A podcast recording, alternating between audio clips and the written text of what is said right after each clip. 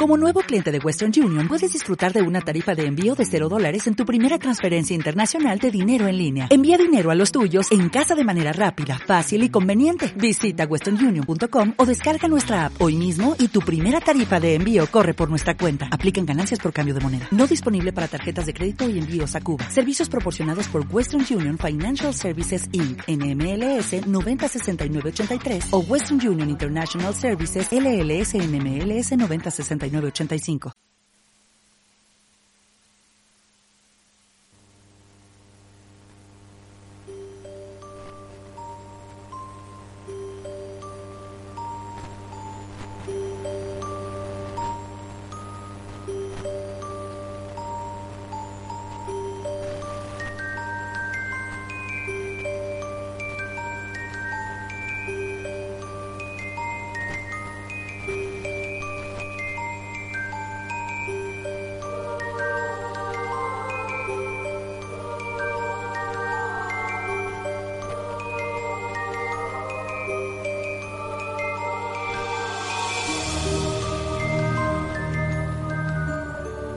noches y bienvenidos una semana más a Crímenes de la Historia.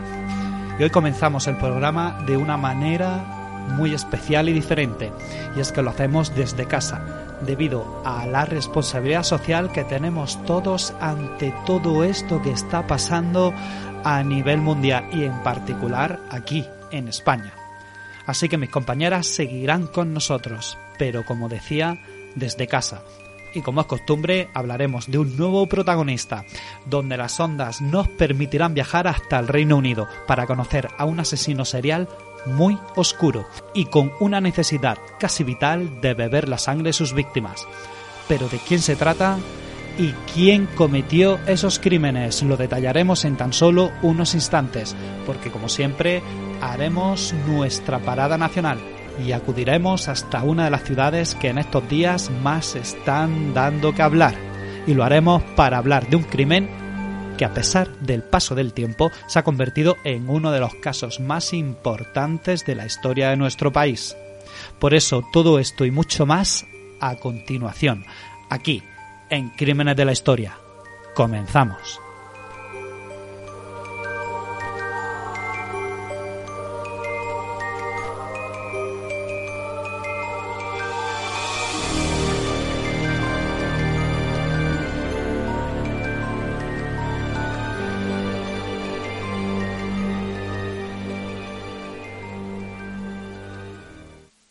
Crímenes de la historia.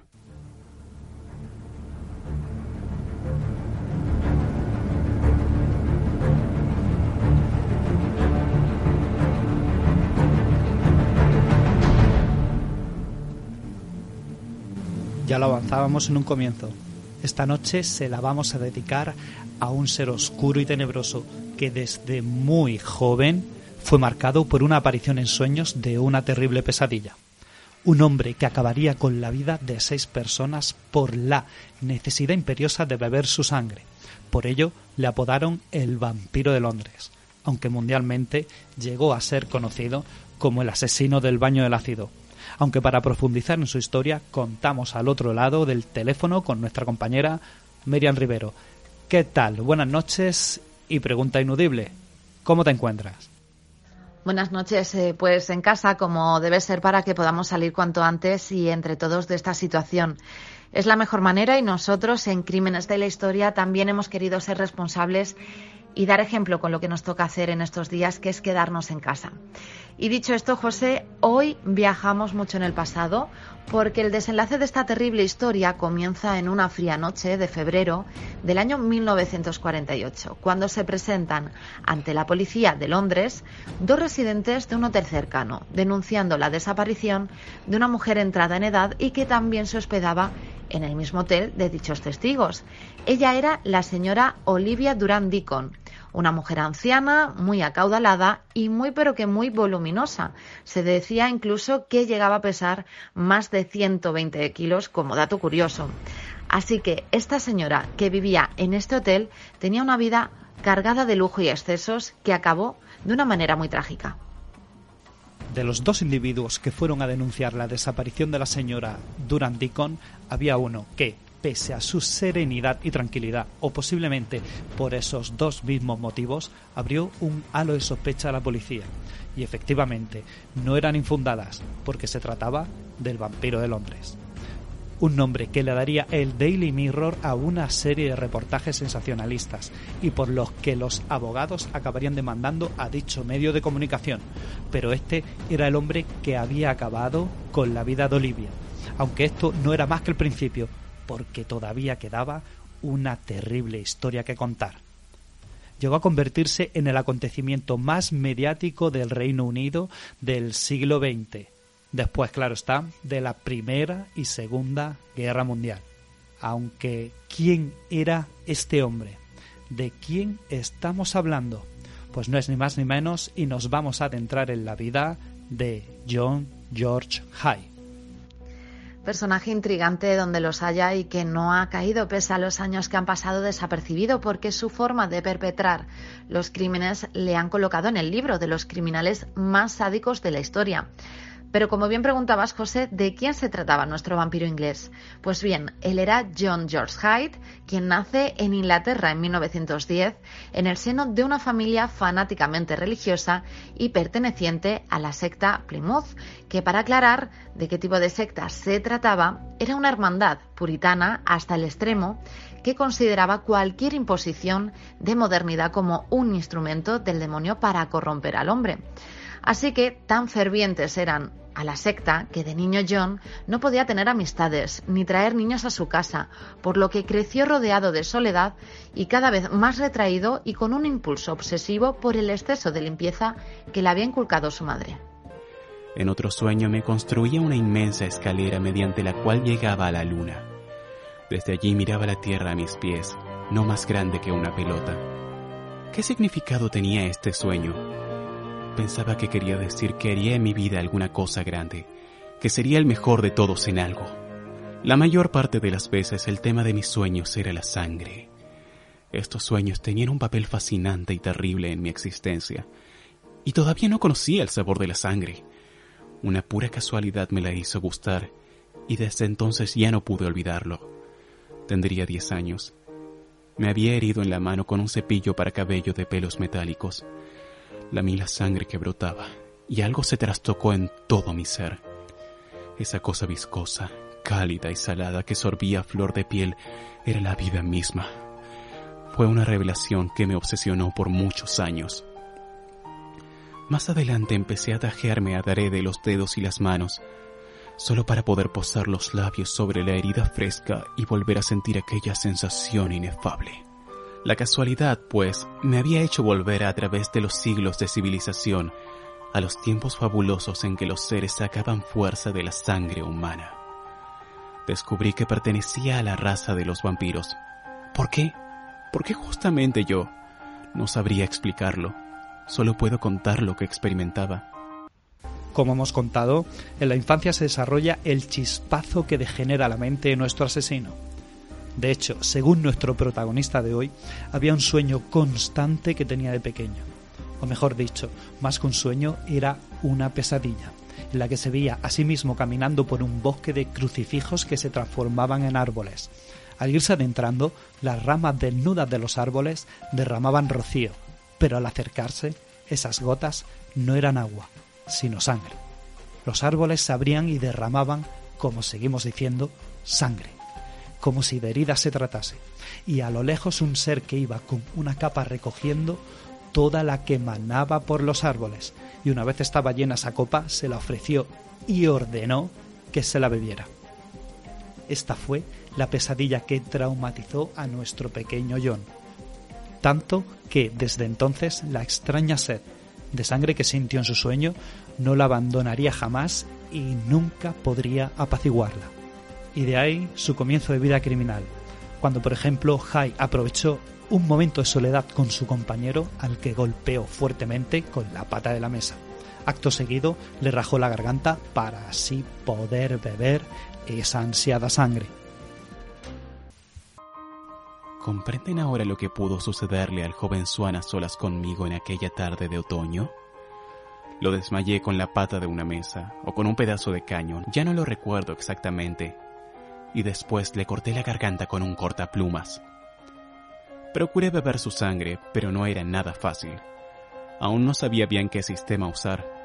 Le tuve sobre el lavamanos y traté de recoger de algún modo el líquido rojo. Al fin me parece que resolví sorberlo directamente de la herida, con un sentimiento de profunda satisfacción. Cuando me aparté sentí espanto ante la presencia de aquel cadáver. No tenía remordimientos. Solo me preguntaba cómo podía ser para desembarazarme de él.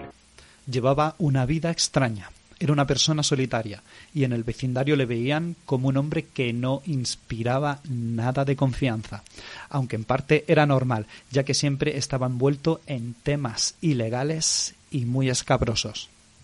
Cuando estaba bajo la influencia de mis sueños, casi no veía otra cosa que la copa, esa copa tendida ante mí, que se rehusaba a mi garganta sedienta mientras yo aullaba de deseo hasta que me decidí a arrastrar a un ser humano a mi sótano y entonces, por un instante, podía al fin chupar la vida de su garganta abierta con inefable alivio. Mi quinta víctima fue un jovencito desconocido, un tal Max, pero prefiero hablar de los números 6 y 7, la joven pareja Henderson. Archibald era un médico londinense. Tenía una mujer joven hermosísima, Rose. Desaparecieron en febrero de 1948 la policía no habría resuelto nunca este misterio si no hubiera revelado que los maté yo. Se ganaba la vida trapicheando de aquí a allá, aunque eso sí, no encajaba para nada con su aspecto físico, ya que por el trauma inculcado por su madre, por esa extrema limpieza, era un hombre realmente pulcro y aseado, lo que le facilitaba frecuentar locales de fama para embaucar y estafar a gente adinerada. Y esto le ayudaría a hospedarse en el hotel donde conocería a la ya citada Olivia Durandicon, que fue su última víctima. Pero retomo la historia que empezaste, José, en un inicio eh, a desvelar eh, ese momento que nos lleva hasta el hotel y esas denuncias interpuestas por John Hyde y su acompañante, uno de los directivos del hotel donde se alojaba Olivia y donde la policía, ante esa impasividad de John, decidieron retenerle e interrogarle, por lo que nuestro asesino no se vio con otra alternativa que intentar eludir a la policía diciendo que tenía una cita con Olivia el día de su desaparición pero que al no presentarse a dicha cita y esperar más de dos horas, se fue a su casa, aunque solo se jactaba de una cosa. Unos testimonios escalofriantes por la frialdad de Hyde, donde proclamaba que jamás le meterían en la cárcel porque no encontrarían ningún cuerpo.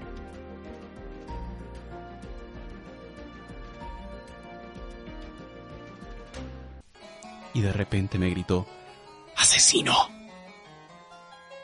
Aquel poder de adivinación, aun cuando yo no esté de acuerdo, como lo he explicado, acerca de la palabra asesino, me pareció incomprensible. Bien pronto los polizontes que indagaban sobre la desaparición de la señora Durand Deacon descubrieron en mi sótano los vestigios de su cuerpo y sus vestidos. Mi destino se cumplía. La policía decidió investigar el caso y se trasladaron hasta el sitio donde supuestamente había quedado nuestro protagonista con la desaparecida Olivia. Y para ponernos en situación, esa estancia era como una especie de bodega, donde en el centro de la sala había un contenedor metálico y a su derecha una gran mancha grasienta que parecía barro. Así que los investigadores decidieron examinar lo que había dentro de ese contenedor metálico y esa gran mancha de grasa, pero lo que descubrieron fue terrorífico. Así es, porque el contenedor estaba lleno de ácido con trozos de cuerpo humano, aún sin descomponer, mientras que la mancha del suelo era la propia grasa de la víctima derretida, de la cual asomaba la mandíbula por la que pudo ser reconocida y así nuestro protagonista ser acusado de asesinato. Ante estas evidentes pruebas, a Hyde no le quedó más remedio que confesar lo ocurrido y esta fue su historia. En un intento de estafar a la multimillonaria hospedada en el hotel, John hizo gala de sus encantos para atraerla y fingir que era un hombre de negocios y que pretendía proponerle un trato en el que ambos ganarían mucho dinero. Así que Quedaron en dicha bodega al día siguiente y una vez se presentó Olivia en la estancia, John, sin pensárselo, le asestó un golpe y le rajó la garganta, de la cual empezó a beber. Acto seguido, arrojó el cuerpo al contenedor de ácido, esperando así no dejar rastro alguno de su crimen. Pero aquí no queda la cosa, porque al finalizar su relato, John también declaró el asesinato de otras ocho personas con el mismo modus operandi, aunque la policía, eso sí, solo pudo constatar seis de ellas. Confesiones antes de ser ahorcado. Por John George Haig, 1949. Mañana seré ahorcado. Pasaré por primera y última vez por esa puerta de mi celda. Hay dos en ella que nunca he visto abrirse. La otra es usada por los guardias, pero sé que por la segunda puerta, esa siempre cerrada, es arrastrado el hombre destinado a la ejecución. En verdad es como el umbral del más allá. Atravesaré ese umbral sin miedo ni remordimiento. Los hombres me han condenado porque me temían. Yo amenazo su miserable sociedad, su orden constituido pero estoy muy por encima. Participo de una vida superior y todo eso que he hecho, lo que ellos llaman delitos, lo he realizado porque me guiaba una fuerza divina. Durante el juicio, los abogados de John Hyde intentaron usar su sueño como causante de la paranoia que le movía a asesinar, pero pese a todos sus esfuerzos por eludir la pena de muerte, su juicio solo duró un día y la deliberación del jurado tan solo 15 minutos, donde la sentencia fue totalmente unánime, siendo John George Hyde sentenciado a pena de muerte y ahorcado el día 6 de agosto de 1949. Esta ha sido su historia la del vampiro de Londres. Pero como ya es costumbre, queremos saber más acerca de su comportamiento, desde ese sueño por el que tanto abogados como el propio Hyde intentaron hacer ver el porqué de sus actos de esa forma tan despiadada de acabar con la vida de sus víctimas. Por ello, escuchamos a la doctora en psicología Jacqueline García, quien nos realiza ese paso por la mente de nuestro asesino. Esta noche hablamos de un niño que creció en una familia fanáticamente religiosa y perteneciente a una secta extremista, motivo por lo cual los padres le mantenían muy aislado socialmente, sin contacto con otros niños, para que no entrara el mal terrenal en su casa. Así que no tenía entretenimientos, no hacía deportes fuera del colegio y lo vestían siempre de manera formal eran obsesivos con la limpieza, lo que se reflejaba en cómo le vestían y le educaban. Y tal modelo le acompañó a lo largo de su vida. De pequeño molestaba a chicas y animales, empezó a mentir, faltando al colegio y también a falsificar documentos. En breve empezó a robar. De modo que podemos identificar claramente un trastorno de la conducta. Tenía una educación muy severa, los padres hacían una lectura literal de la Biblia, incluyendo lo que leían sobre sacrificios y castigos. También eran muy literales con los papeles de bien y de mal. El padre se consideraba con una marca diabólica por una cicatriz en la frente y la madre como un ser angelical. Quizás de ahí su pesadilla caminando por un bosque de crucifijos que se transformaban en, en árboles que derramaban sangre y alguien que se la ofrece y le ordena que se la beba. Y quizás a partir de ello eh, desarrolló el trastorno de personalidad esquizotípica, porque incluye ideas paranoides, como las del sueño, y creencias extrañas o pensamiento mágico, que influyen en el comportamiento. En este caso, que le movía a asesinar y beber la sangre de sus víctimas. Siguiendo con su historia, para entender cómo llegó a actuar así, John, con el paso del tiempo, tampoco era responsable con sus trabajos y ya adulto fue despedido y a la cárcel por acusación de robo. A esta altura estaba recién casado y su exmujer tuvo un hijo, que fue dado a adopción. Al salir de la cárcel ya no supo nada de ella, o sea que tenía una vida completamente desestructurada. Siguió con fraudes y golpes hasta ser detenido otra vez por cuatro años y en este periodo alimentó la teoría de que si no se encontraba el cuerpo en caso de homicidio, no había cómo probar el delito. Y entonces tuvo otro sueño sobre un crimen perfecto, donde el cuerpo se deshacía con ácido sulfúrico y al salir lo probó con ratones hasta hacerlo con humanos. O sea que aprovechó este tiempo y también con el sueño para ir maquinándolo todo. Además, era ludópata, lo que le hacía buscar víctimas con dinero para seguir jugando compulsivamente. Alegó trastornos mentales que no fueron considerados por los juzgados como defensa.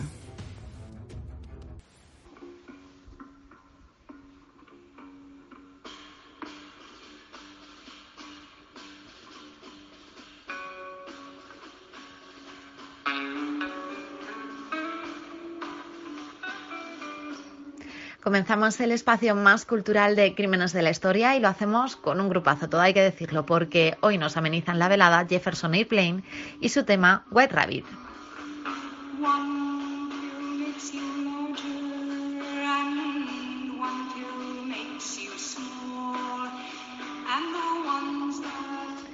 Y con ellos nos dirigimos al mundo literario con la obra dedicada a nuestro protagonista de la noche, el título John George Hyde, el asesino del baño ácido, que nos hace un recorrido por toda su vida y en mayor profundidad por cada uno de los crímenes que cometió, haciendo hincapié en el uso del ácido sulfúrico para descomponer el cuerpo de cada una de las víctimas.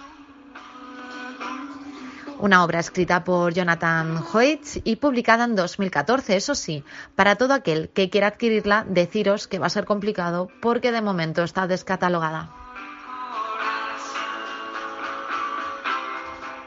Pero nos dirigimos ahora hasta el cine, un poquito más a pequeña escala, ya que Ice for Acid fue el título del film que hizo su inclusión en la pequeña pantalla británica en el año 2002, una película basada en la vida de Hyde, donde el director Harry Bradbeer contó como elenco principal con Martin Kluntz como actor protagonista, o Celia Inri, entre muchos otros.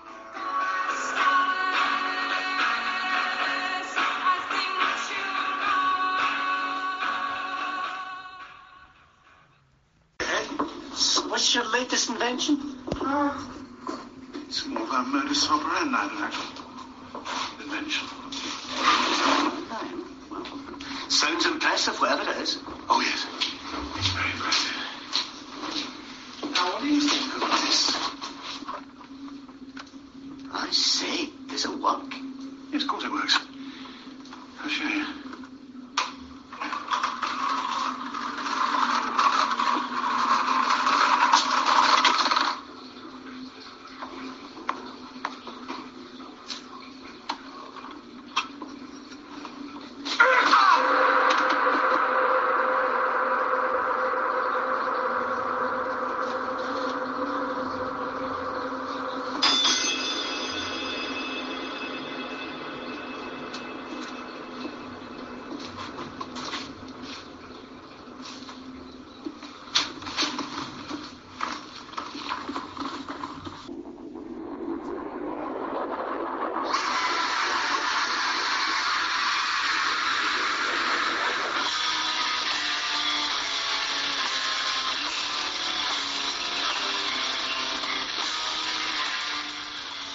Nos despedimos ahora con la banda de metal Macabre y su tema Acid Bath Vampire. Así que hasta la semana que viene que traeremos nuevas propuestas culturales.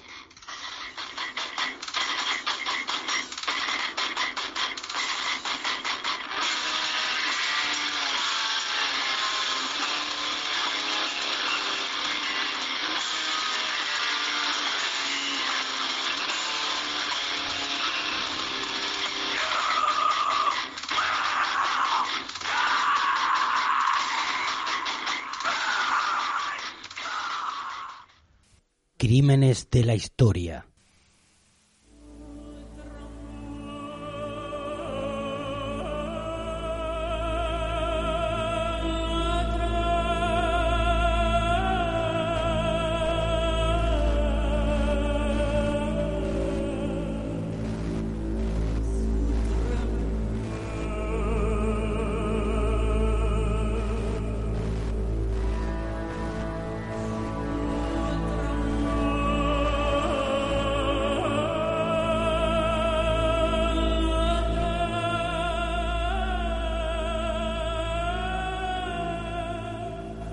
Llegados al Ecuador de Crímenes de la Historia, como ya saben, con esta melodía que nos transporta hasta los sucesos nacionales más recónditos.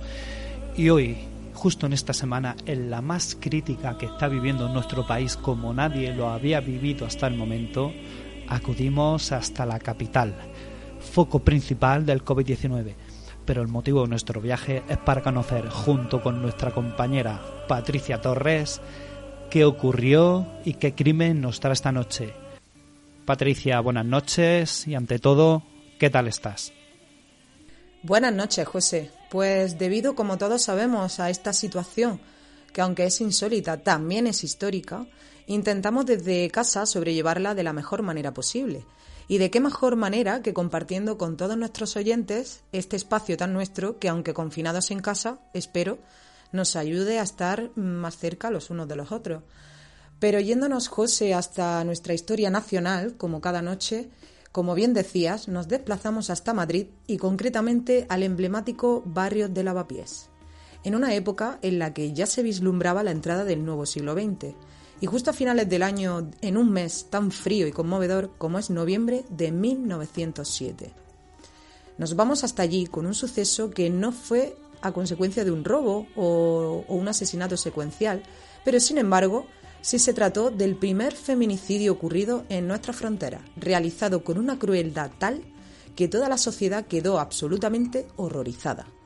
Así que sin más dilaciones, hoy hablamos del famoso crimen de la calle Calvario.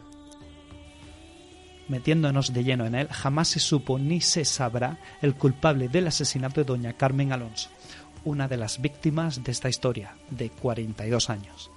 Carmen era viuda de un próspero empresario del rastro madrileño, pero lo que se desconoce es el motivo del por qué se provocó su muerte a manos de Tiburcio Zarcuelo del Pozo, alias el Ojalata, ya que hay dos posibles hipótesis. La primera es que viniera dado por un desencuentro amoroso y la segunda es que pasa por la pura ambición de su verdugo. Lo que sí sabemos es que los hechos de este crimen denotan claramente un caso de acoso que ni siquiera la justicia pudo detener. Antes de acabar con la vida de Carmen en plena calle del Calvario, el ojalata le hizo pasar por el doloroso trance de contemplar cómo apuñalaba mortalmente a su hija Remedios de 20 años. Tras el crimen, se dio a la fuga y desapareció, ahorcado en Villaverde tres días más tarde. Pero ¿cuál fue la historia que transcurrió para terminar en este triste y sonoro final? Pues ahora profundizamos, José, porque para entender la vida de Carmen Alonso y lo que tuvo que pasar, comenzamos esta historia desde el funeral de su marido, que como os imaginaréis, fue un duro golpe ya que la dejaba viuda, con tres hijos y un pequeño pero próspero negocio en el rastro madrileño. Este mismo día, en la taberna que se hallaba situada justo enfrente de la casa de Carmen, en el número 10 de la calle de Lavapiés, entró como cada día un empleado de José Nadal, el recién fallecido. Tenía una altura considerable, un cabello muy oscuro y un bigote espeso que apenas se le movía debido al rictus severo de su rostro. Este era nuestro ya conocido Tiburcio Zarzuelo del Pozo, nombre rotundo, tremendo, que oscilaba entre la mofa y un negro destino en el que quedar fijado para la eternidad. Y como ya decíamos, uno de los posibles móviles del crimen era la ambición, porque desde el mismo día del funeral Tiburcio se propuso casarse con ella. Solo pensaba en eso, de hecho, no se escondía de nadie a la hora de hablarle a Carmen en mitad de la calle delante de los vecinos y viandantes. Es más, al fallecer el patrón le mantuvieron el trabajo, a pesar de su mal carácter. Pero ¿cómo era Tiburcio? Tan sencillo como un tipo sumamente antipático y pendenciero, y conocido en el barrio como el Ojalata, por sus trapicheos. 28 años de edad de vida, de los cuales más de la mitad se los había pasado enfrascado en broncas y bebidas.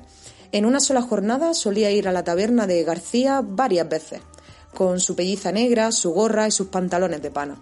Cuando ya en exceso de vino había hecho su efecto, salía a la puerta y dirigiéndose al balcón de la viuda, le gritaba que tenía que ser suya, para que todo el vecindario se enterase. También la amenazaba con matarla si no accedía a sus requerimientos, lo que provocó su despido como era normal. La vida para doña Carmen y sus hijos, remedios de la que ya hemos hablado, el mayor, Antonio, Pepito y Dimas, se había convertido en un auténtico calvario. Viviendo amenazada, la mujer no podía evitar el presentimiento de que cualquier día Tiburcio cumpliría su palabra de matarla. Apenas salía a la calle nada más que para ir a trabajar, y cuando lo hacía miraba a todos lados sin fiarse y se iba metiendo en portales desconocidos para comprobar si él seguía por ahí. Algo que no era vida y por lo que Remedios empezó a actuar al ver cómo su madre se consumía de impotencia. Carmen rezaba a diario, le recomendaba a Dios su alma y hasta su integridad física, pero tenía a Dios mucho trabajo con ella, quitarle la pena de la ausencia del marido y también el peso de Tiburcio, que le estaba robando la paz. Pero de nada sirvieron las dos denuncias de Carmen con condenas que le supusieron al ojalata breves estancias en la cárcel. Claro, que qué cabía esperar de alguien que también había cumplido más de un año de prisión por haberle arrancado de un mordisco un trozo de nariz a una de sus novias. El sábado 16 de noviembre fue un día frío y tranquilo. A las 7 de la tarde, madre e hija llegaron a la calle del Calvario, regresaban de su jornada en el puesto del rastro, donde Remedios ayudaba a su madre con la clientela y con el dinero. Inteligencia para ellos no les faltaba, además de su don de gentes y una belleza agradable y serena que a veces atraía más de un mirón, eh, más de un mirón que compradores, de hecho. Nada más cerrar, un mozo de café que apreciaba mucho a esta familia se había ofrecido a acompañarlas de vuelta a casa, por si el tarado de los jalata merodeaba de nuevo por ellas.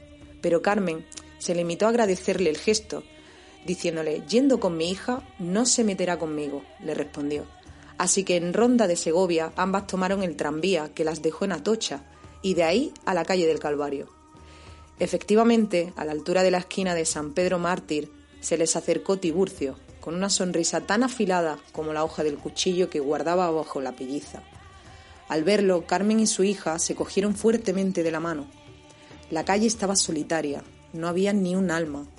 De repente el aire olía a mal presagio. Sin mediar palabra, el indeseable le asestó una puñalada a la joven Remedios en el seno izquierdo, que la hizo caer profiriendo alaridos de angustia y dolor. Cuando Carmen fue a auxiliar a su hija, Tiburcio la atacó dándole una cuchillada cerca de la sien y después le hundió con toda su fuerza el cuchillo en uno de sus costados. Lo hizo con tanta furia que el arma se le quedó clavada. Sin embargo, no le causó tanto daño como presenciar la muerte de su propia hija. La fatalidad hizo que en ese momento aparecieran dos chiquillos, Gregorio de 8 años y Pepito Nadal, de apenas 13 años. Este último era hijo y hermano de las víctimas. El ojalata lo cogió del brazo violentamente y le dijo con brusquedad, Guárdate, niño, de decir lo que has visto, si no iré a por ti y te haré lo mismo que a ellas. Después salió huyendo como la sombra del viento, Pepito, con la respiración agitada y temblando de miedo, no sabía cuál de los dos cuerpos yacentes en el suelo acudir. Acabó tendido sobre las faldas de su madre, sintiendo cerca el puñal, que seguía clavado en el costado, mientras escudriñaba los objetos esparcidos alrededor del cadáver de su querida hermana.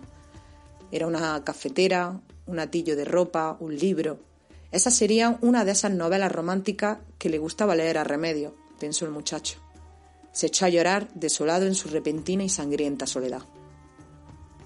Otro detalle es que junto a su madre había dos valiosas sortijas que el desalmado asesino, el ojalata, ni siquiera se había molestado en llevarse, como tampoco otras cuatro de oro y brillantes que se hallaron posteriormente en los bolsillos de remedio.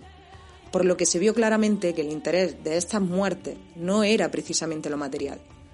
Y así terminaba un verdadero calvario de cuatro años de persecución y de denuncias que no consiguieron frenar la locura de Tiburcio Zarzuelo, que fue buscado por la policía durante tres días por toda la ciudad de Madrid.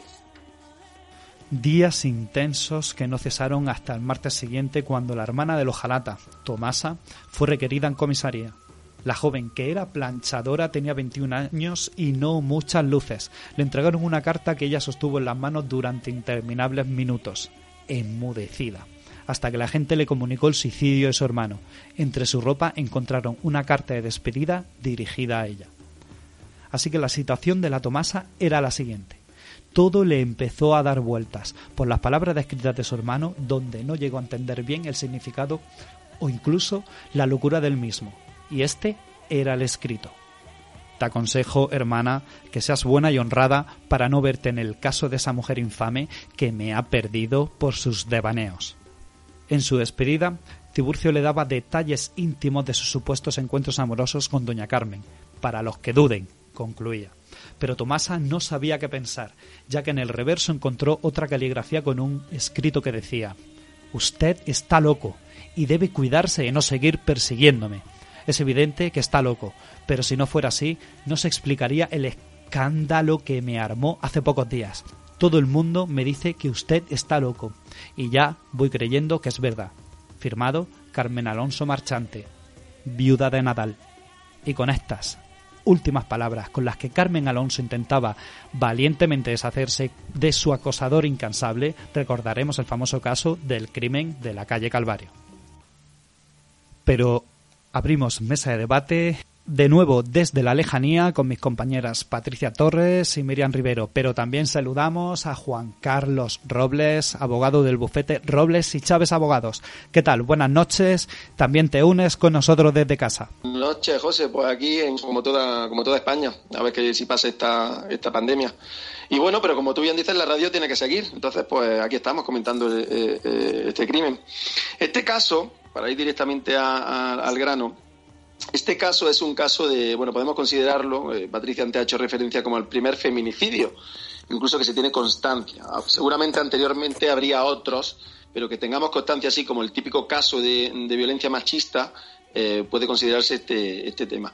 Este es un, caso en que hay dos supuestas hipótesis. Una de ellas, que directamente el hombre se eh, obsesionara con esta mujer, el ojalata que se llamaba, lo apodaban, o que directamente tuviese un hacer eh, amoroso con ella, un desencuentro, porque ella efectivamente no quería eh, más relación con él, y ahora contaremos un poco por qué. Y, bueno, pues eso le llevó a la locura y la locura le llevó al asesinato. Es de principio de siglo y este hombre, como bien decía antes, que lo llevó a la locura porque no tenía ningún tipo de, de impedimento ni de inconveniente en públicamente exponer ese amor exacerbado, eh, mm, de locura que tenía eh, con ella. Es decir, todo el mundo sabía exactamente qué es lo que, lo que pretendía con esta mujer. Y no solo eso, sino que además, eh, con su actitud agresiva, también era hombre bebedor. Pues bueno, había, mm, por así decirlo, acosado a esta mujer, lo que hoy podríamos considerar un delito de acoso, de amenazas, diciendo que tenía que ser suya y que, y que bueno, que si no era suya, pues, pues la mataría como finalmente es lo que pasó. Tenemos que recordar que esta mujer eh, efectivamente lo denunció un, par de veces antes. Esto era una crónica de una muerte anunciada, porque esta mujer intentó defenderse vía legal, como digo, poniendo un par de denuncias previas, pero que sí, que cumplió un poco de cárcel y tal, un poco de condena, pero que realmente no, no supuso más nada, que luego realmente pues lo llevó a, a cometer el asesinato. Recordamos, claro, yo, yo puedo compararlo con lo que actualmente tenemos en nuestro Código Penal. El Código Penal de la época, pues imagínate, es completamente distinto al nuestro, cosas de casa se quedan en casa, eh, amenazar a una mujer, sobre todo por temas amorosos, pues no se consideraba tan, bueno, como tan grave, como, estamos concienciados hoy día. Entonces, bueno, en, el tema de la amenaza, que sí, que el hombre además tenía antecedentes por haber eh, arrancado un trozo de nariz a, una de sus novias, que madre mía, eh, es increíble. Pues claro, hoy día no, no, habría ningún problema. Hoy día con la violencia de género, este hombre, eh, de manera cautelar, pues ingresaría en prisión y se le juzgaría por ello. Previo, aunque nunca puede evitar un asesinato, eso es cierto, pero previo para amedrentar, incluso avisar y poner una orden de alejamiento, eh, un policía de custodia, en fin, una serie de, medidas que garantizan, no totalmente, pero sí en la medida que puede la, parte legal, pues evitar este asesinato.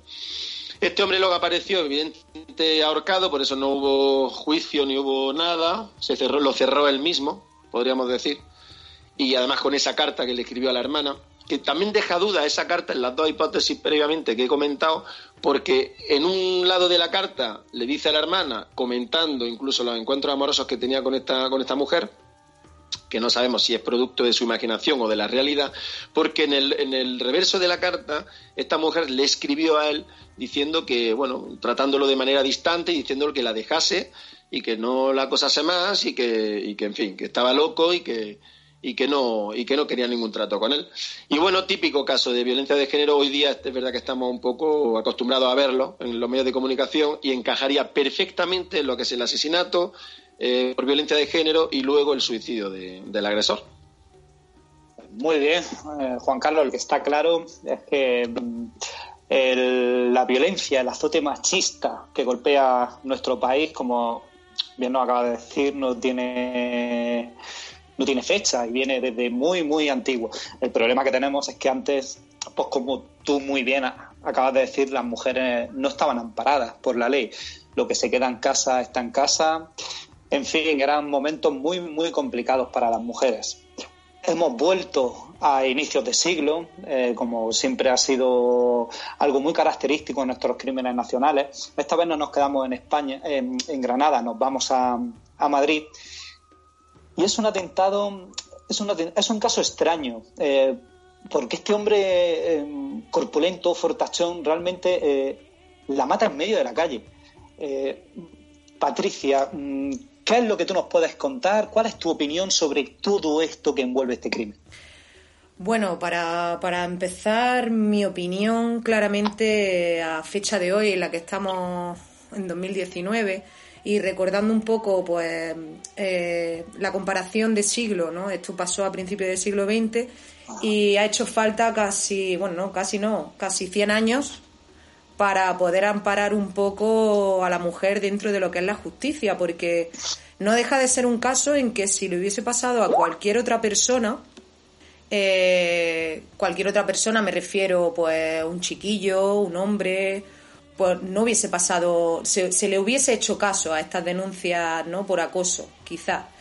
Bueno, mi opinión frente a ello es, pues, eso, que no se al, no hacerle caso a estas dos denuncias que tuvo, que le impuso Carmen a, a pues claro, la mujer vivía pues como podía, pero vivía dentro de un halo de, miedo, donde finalmente, pues, como bien dijo y avisaba, algún día me va a matar, y efectivamente eh, la mató.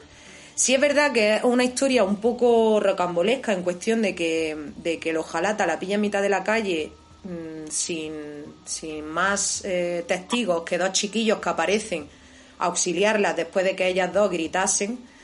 Es un poco raro, es un poco extraño que en mitad de un barrio como es Lavapiés mm, no se encontrase nadie que pudiese echarle una mano. Pero también es verdad que hablamos de un hombre, el Ojalata, que era pues, un bebedor, un vividor, y que también se conocía muy bien las calles de ese barrio. Entonces yo creo que también sabía cuándo pillarla y cuándo no. Es un caso bastante trágico. Eh, y bueno, desde mi punto de vista, la tragedia ya no solo de asesinamiento de estas dos mujeres, sino lo trágico también es que, mm, como ha pasado y pasa a día de hoy, eh, en cuestión de, de, violencia de género, machista o feminicidio en este caso, es que después de haberlas matado él se suicida.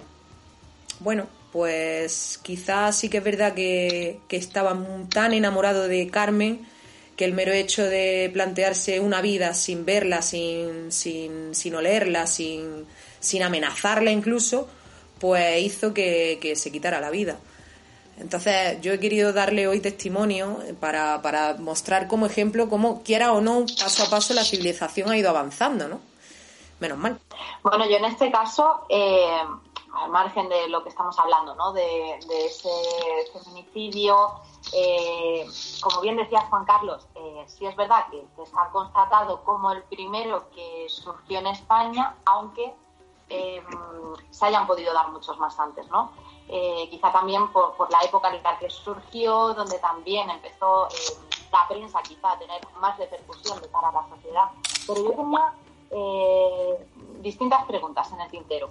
Una de ellas es, por ejemplo, eh, pues eh, esa diferencia ¿no? que puede haber en el asesinato de violencia de género. Eh, ¿Se diferencia si hay asuntos amorosos de por medio, como estábamos hablando, o simplemente una venganza, como también se podía dar el caso, que no se queda esclarecido? A ver, en la actualidad, en la actualidad, obviamente, la ley de violencia de género eh, bueno, no, no, estipula exactamente los motivos en sí. El, preámbulo de la ley de violencia de género dice que es el típico, el típico, perdón, el típico, eh, bueno, la violencia ejercida del hombre sobre la mujer por el simple hecho de serlo. Es decir, no se trata más allá, no hay nada más allá. Como ejemplo, por eso, por eso provoca tanto debate este, tipo, esta, esta ley, porque no se mira más allá si ha habido otro tipo de de caso, por ejemplo, imaginado un supuesto, ¿vale? Para que lo entendamos fácil. Eh, tu pareja te roba dinero, ¿no? Vale. Si es ella, es ella la que ha hecho eso y tú la agredes, ¿vale? Se te aplica la ley de violencia de género. No se mira que la has agredido porque te ha robado el dinero, se mira que la has agredido por ser mujer, se aplica esa ley. Bueno, es, es controvertida, pero es una ley, yo entiendo que es necesaria porque evidentemente tenemos, traemos desde hace mucho tiempo este tipo de, de rémora social, de, de lastre, que bueno que directamente es lo que nos está poniendo en una situación de, eh, de, de- de- de no darle la validez a la mujer, de cosificar a la mujer y de bueno y de, tratarla como si fuese pues nada. Entonces hay que tomar, la ley también está para educar a la sociedad. Entonces, directamente una vez que se educa también se pena. Entonces, bueno, puede ser controvertida, pero, pero puede ser. Bueno, otra de, de esas dudas que, que yo tenía, por ejemplo, es cómo se llevaría a día de hoy, ¿no? Eh, extrapolando este caso del que estamos hablando a la actualidad de hoy en día, eh, ¿qué penas podrían llegar a caerle a, a alguien que realizara un acto como el que hizo el Ojalata? Mira, la, ley, el Código Penal en sí, ah, trata de la ley eh, trata el asesinato, recordad que en algunos programas lo hemos dicho, de 15 a 25 años. Lo que pasa es que aquí está, efectivamente, está el condicionante de género, de discriminación de género. Entonces, de 15 hasta 22, olvídate, empieza a contar a partir de 22, de 22 hasta 25 años. Entonces, normalmente, con la, con, delante de haberlo hecho delante de su hijo, con esa frialdad, con esa tal. Se agrava mucho más la pena. Sí, sí, sí, sí, totalmente. De hecho, ya te digo, está la, la discriminación de género. Es como, por ejemplo, a ver, para que lo entendan los oyentes y lo entendamos todo un poco. Em, si hay algún tipo de discriminación en sí por ser de una raza concreta o ser de una ideología concreta, se aplica más pena que si es solamente un asesinato normal. En este caso, por ser mujer, un hombre sobre una mujer que hayan tenido una relación, se, aunque sea de cercanía, se entiende que hay discriminación de género, con lo cual se aplica la parte superior, un tercio de la parte superior. En este caso yo creo que sí podría ser actualmente unos 25 años, sí.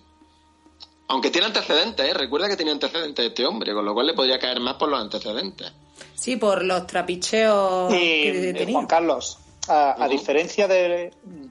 Perdona, a diferencia de lo que le podría pasar hoy, eh, ya sé que no estamos viviendo en aquella época, pero de no haberse suicidado, eh, ¿qué condena le podría haber caído? Porque está claro que, que sí es verdad que las cosas de casa se quedan en casa, pero cuando llega un juzgado, ¿cómo se podrían tratar este tipo de temas en aquella época? Pues mira, aunque, aunque ahora mismo el Código Penal de la época no lo, no lo tengo fresco, eh, sí te puede dar un par de, de datos, a ver cómo ves tú, cómo se trataría directamente este, este caso. Mira, eh, como dato, por ejemplo, decirte que la mujer en España, la mujer en España no podía tener una cuenta corriente ella sola hasta el año 1975. Igual por ejemplo, que el decir, necesitaba el- un tutor el- o necesitaba igual que el su carnet padre, de conducir, ¿verdad? Sí, Miriam, perdón. Igual que el carnet de conducir, digo. Ah, totalmente, efectivamente. Por poner un ejemplo. eh, Estaba como, bueno, se consideraba como una incapaz, ¿vale? Y te estoy hablando de 1975. ¿eh? Anteriormente a esa época, en el siglo XIX, siglo XVIII incluso, principios del XX, la mujer era, pues eso, como un ser dependiente, que, bueno, era como un niño pequeño, ¿vale? Que era propiedad prácticamente del marido. Entonces, aun- aunque el Código Penal no lo tengamos mm, presente de la época, pues imagínate. Sí, también se miraba, eso es cierto, en la época, la clase social que tuviese. Es decir, no era lo mismo matar a una viuda, en este caso que esta señora era viuda, de, bueno, de, de, de- de una clase social más elevada, de un entorno social más, em, más, más bueno, por así decirlo, que una viuda que fuese una clase social más baja. Te caía más, ¿verdad? Entonces estamos hablando, Juan Carlos, como por ejemplo la gran pregunta que te hacíamos en programas anteriores, no sé si recuerdas el caso del descuartizador eh, de Casares.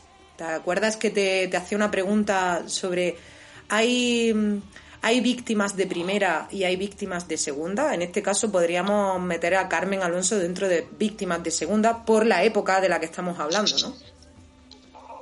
Claro, yo siempre hago referencia a- al cambio tan brusco que supuso a nivel general eh, la entrada de la democracia en este país, es decir, el Estado social y democrático de derecho, la Constitución, el régimen constitucional del 78, eso no es solamente un, un- un libro, ¿vale? Eso acarrea transversalmente una serie de cosas, ¿vale? Que cambian brutalmente lo que es nuestra sociedad, un reconocimiento de derechos civiles, un reconocimiento social, cultural también, que la ley también ayuda a cambiar la cultura.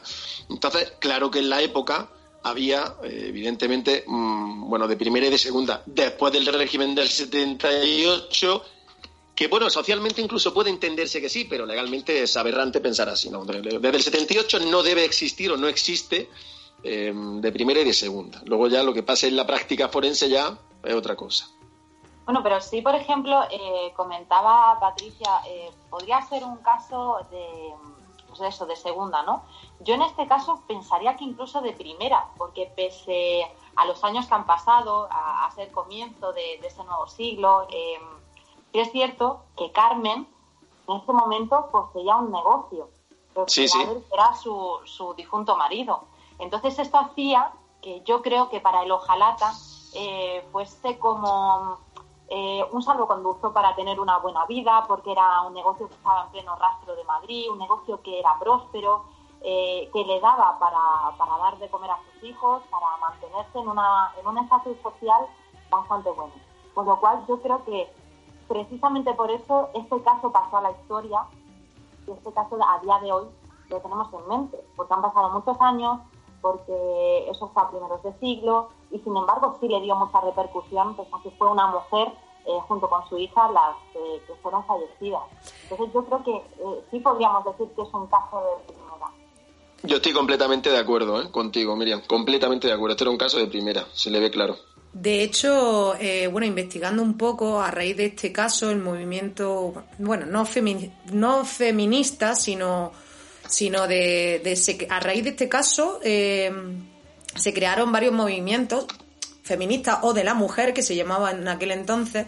Y aquí en Granada por ejemplo existe desde 1915 o por ahí no no no muy no muy alejado de la fecha de 1907 lo que es la en el gran barrio como es Zaidín de aquí de Granada la asociación de mujeres que es otra diferente a la asociación de vecinos y en Madrid, en concreto en Lavapiés o en otros barrios emblemáticos que lo rodeaban, hicieron algo muy parecido. Se creó la Asociación de Mujeres que, claro, como bien has dicho, no tenían tantos derechos como el hombre, como la figura del hombre, y entre en esas asociaciones ellas se amparaban, creaban talleres, creaban pues reuniones en donde a cierta hora de la tarde eh, las viudas, pues en vez de estar en su casa, eh, pues en encerradas, pues iban a estos sitios y narraban su, su historia o hacían ganchillos, hacían talleres, cosas que, ahí consolidó un poco lo que es la asociación de mujeres.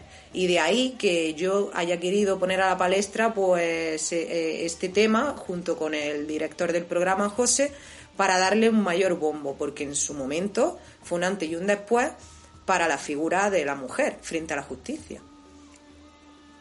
Y nada, era lo que tenía que aportar. De hecho, de hecho, fíjate, podemos estar hablando, y a colación de lo que estás diciendo, y apostillando, vamos, dándote totalmente la razón. Eh, recordad que los movimientos feministas fueron a partir de los años 60 aproximadamente. Pero sí hay conatos previos, como este, por ejemplo, asociaciones de mujeres, como acaba de comentar Patricia y tal, que sí eran como el caldo de cultivo para que se tomara conciencia de la situación en la que estaba la mujer y luego podemos hablar, que no es un tema de, debate de este programa, el tema de las distintas fases del feminismo y tal, pero el tomar conciencia de cuál es mi situación de inferioridad sin tener que estar de, manera inferior en una sociedad, fueron este tipo de cosas. Si van sonando, quedan ahí, se van recopilando, en un momento determinado se organiza y empiezan los movimientos feministas, claro que sí, pero este es el, origen, pueden ser pequeños conatos, de esa necesidad de que la mujer esté eh, en igualdad de condiciones que el hombre. Claro, es algo totalmente... Mm, eh, vamos, no se, no se puede entender cómo esta diferencia social entre el hombre y la mujer ha, podido acarrear tantísimo tiempo. Eh, las mujeres han estado siempre desprotegidas, eh, la única protección que tenían era la de su marido, que muchas veces la maltrataba. con lo cual, lo, lo, que tenemos que resaltar en este, en este caso, como dice Patricia, es que esto fue un, antes y un después. Estamos hablando de primeros de siglo. Todo esto tiene que ser un llamamiento a favor eh, del movimiento feminista, aunque últimamente eh, los sentimientos sean un poco encontrados con el movimiento feminista, lo que está pasando con la ley. perdona, un pequeño inciso, pero discúlpame, perdona. Em, el movimiento feminista como tal, eh, como cualquier movimiento, tiene distintas cabezas. ¿vale? Es decir, hay distintos movimientos dentro de un solo movimiento. Mira, te voy a poner un ejemplo, ¿vale? De mi punto de vista. Eh, el socialismo, por ejemplo, ¿vale? el socialismo, dentro del socialismo está el trotskismo, el comunismo, el leninismo, el estalinismo, el, socialismo demo, eh, socialdemócrata, en fin, hay como muchos movimientos dentro de una idea. Pues el feminismo es igual, pero el origen del feminismo, que es, además lo, veremos siempre en todos lados, el tema de la igualdad, yo creo que ahí no hay nadie que, que, discrepe con eso, vamos, creo. Luego ya distinto, ya cada uno se quedará en la segunda ola, primera ola, cuarta ola. Por eso recalcaba yo también que, que, no se puede entender cómo hemos podido eh, estar tantísimo tiempo eh, con el yugo hacia la mujer. O sea, el sentimiento de libertad que tiene que tener eh, tendría que haber llegado desde hace muchísimo tiempo y hoy en día sigue habiendo muchos resquicios. El movimiento feminista Podemos, como tú dices, está más a favor o en contra de las últimas ramificaciones que están saliendo, pero mm, tenemos, está claro que era indispensable pensable que fluyera este, este, mm, esta ideología para que todo esto esté cambiando y para que todo esto cambie. Y ojalá con el tiempo cambie mucho más de lo que tiene que cambiar porque tenemos que recorrer todavía mucho camino. Mira, de hecho, por ejemplo, en, programas anteriores, fíjate tú hasta qué punto se desvirtuaba la posición de la mujer, no siempre, no siempre en su contra, sino también en su beneficio. Fíjate tú cómo se... Claro, tenemos que cambiar un poco el chip, ¿no? Es como considerar un menor de edad. Nosotros ahora mismo consideramos un niño, pues ¿qué es un niño? Un niño cállate, niño tal. Pues a la mujer en otra época, en este país y en el mundo, se le ha considerado como un incapaz, ¿vale? ¿Qué es lo que pasa?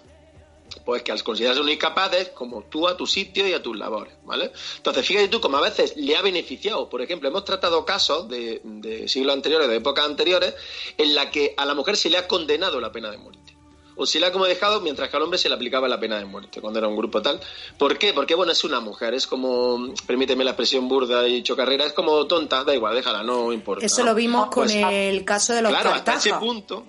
Perdona, dime. Con el caso de los tartajas vimos eso, que a casi todos los varones, por no decir a todos, se le impuso el garrote vil y a dos de ellas, que también eran culpables, a una, pues bueno, un internamiento de por vida y a la otra sí se le impuso el garrote vil, pero a una de ellas se salvó. A eso me refiero, sí. Mm. lo que, lo que sí está claro es que, es que bueno, pues casos como, como este eh, sacan a la palestra, pues de nuevo, eh, que llevamos mucho tiempo en el sector femenino eh, siendo un poco más eh, eh, el más desfavorecido, que poco a poco es verdad que se, se luchando y que vemos esos resquicios de, toda esa lucha. Y, que yo creo que pese a, como decías tú, Juan Carlos, que sí, que surgen muchas, muchas ideas y demás, pero al final es lo que decía José, que todos vamos a uno, que, que todo lo que se busca es la igualdad, lo que hay que encontrar, ¿no? Que no se den más este tipo de casos, que al fin y al cabo solo hablamos, estamos hablando principalmente de Carmen, pero, tenemos que recordar que también su hija eh, fue asesinada simplemente por el hecho de que acompañaba a su madre. O sea, que no lleguemos más a esos casos, que cada vez se están dando pues eh, esa problemática mayor. Y ahora incluso con el, con el problema que estamos teniendo a nivel nacional de esta pandemia, eh, han surgido distintas asociaciones y colectivos en defensa de la mujer eh, contra los malos tratos, diciendo que a día de hoy ahora era mucho más complicado tratar esos problemas en familias que estaban sufriendo de, esto, ¿no? Entonces yo creo que, esa lucha tiene que seguir, se tiene que hacer un poco más fuerte, en los distintos estamentos eh, públicos que lo gestionan y, que por lo menos sirva, sirva un poco, ¿no? Para que reflexionemos no solo nosotros, sino también pues, todos los que nos escuchan desde casa. Está claro que el caso de la calle Calvario dio mucho que hablar, marcó un antes y un después eh, y bueno, nos sirve de ejemplo para en un futuro, como bien dice Juan Carlos, paso a paso ir igualando la justicia tanto para uno como para otros, ¿no? Y bueno, para dar eh, carpetazo y terminar con este debate que tanto nos gusta a los que participamos y a vosotros que lo oís, eh, me gustaría terminar este debate con varios apuntes de curiosidades de la literatura negra que vienen de la mano esperando a ser publicados en este 2020. Uno de ellos es Escapismo de Marc Moreno. Este escritor vuelve al escaparate literario con una novela sórdida donde la psicología del perdedor cobra bastante protagonismo. Es una literatura de thriller y bajos fondos en las que Marc eh, Moreno se maneja de maravilla. Y el segundo título de esta literatura negra, eh, que se supone que iba, se supone, ¿no? que están preparados para dar luz este 2020, viene de mano de, la, de Pedro Feijó, eh, titulado Un fuego azul. Feijó ha escrito un libro frenético, lleno de giros sorprendentes y un ritmo que deja al lector sin aliento. Una historia poblada por personajes cargados de ira, pero también de una extrema fragilidad y en la que recopilamos una novela de las que podemos decir que es negra, muy negra. Y nos vamos ahora con la actualidad semanal en sucesos y con una de las comunidades autónomas que más denuncias y detenidos suma en la primera semana de confinamiento tras la proclamación del estado de alarma en todo el Estado español. Hablamos de Castilla y León, que cuenta con un saldo de casi 1.900 denuncias y más de una decena de detenciones según fuentes de la Guardia Civil, Policía Nacional y local de dicha comunidad.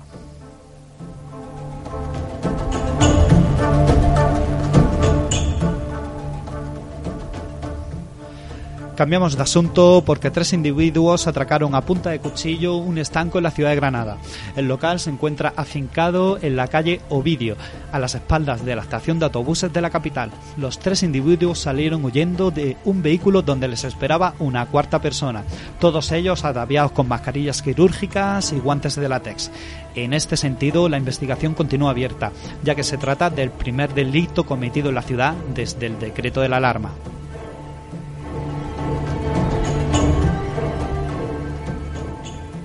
Finalmente, el juzgado de instrucción número 2 de Granada manda a prisión a un hombre de 66 años de edad como presunto autor del homicidio de un vecino de la localidad de Alfacar durante la semana pasada.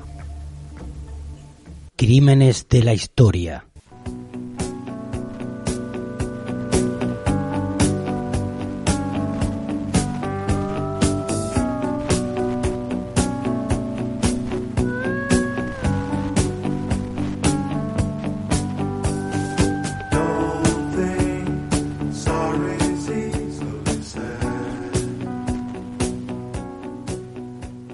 Y hasta aquí nuestro programa esta noche.